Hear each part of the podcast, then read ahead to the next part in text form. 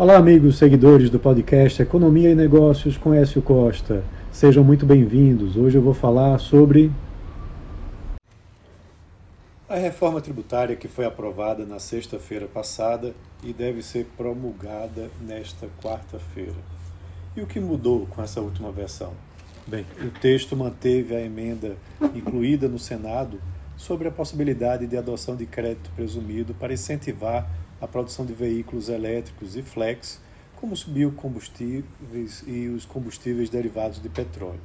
A medida permite que a empresa que utiliza o crédito seja ressarcida pelo imposto pago. O benefício se estenderá até 2032 e será utilizado pelas montadoras das regiões Norte, Nordeste e Centro-Oeste que iniciarem a produção de veículos elétricos e flex até 1 de janeiro de 2028. Essa foi a vitória da bancada que defendia a manutenção desse incentivo para o setor no estado de Pernambuco. O relatório final da reforma tributária excluiu um mecanismo adicionado pelo Senado que premiava estados que elevassem a arrecadação em período de transição.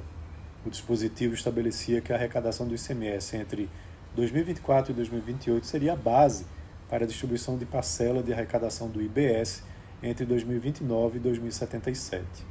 Utilizando o mecanismo, governadores de vários estados, inclusive Pernambuco, né, sinalizaram aumento da alíquota base de ICMS ao longo de 2023.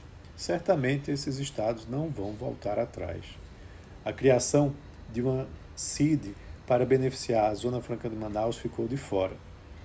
A CID substituiria o IPI, que seguirá valendo para as mercadorias similares àquelas produzidas pelo polo industrial.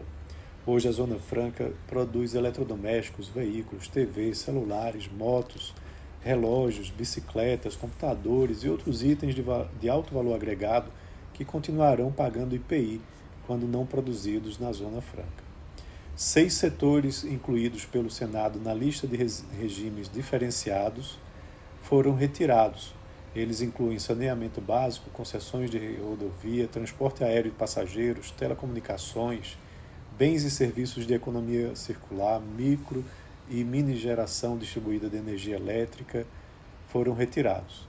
A inclusão desses setores e de outras excepcionalidades pelo Senado né, havia aumentado consideravelmente a expectativa de uma alíquota de imposto acima dos 27,5% projetados pelo Ministério da Fazenda, podendo passar de mais de 30%. A reforma tributária vinha sendo discutida há mais de 30 anos, mas sem avanços, pois nunca trouxe um consenso sobre como fazer e que reflexos poderia gerar.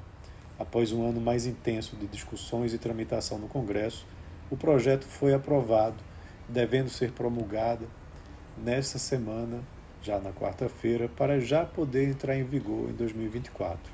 A reforma simplifica impostos agregando e modificando suas regras de cálculo, mas ainda trará muita discussão em 2024, especialmente sobre pontos que ficaram para aprovação através de leis complementares, que deverão ser enviadas pelo governo em até 180 dias a partir da promulgação da reforma tributária.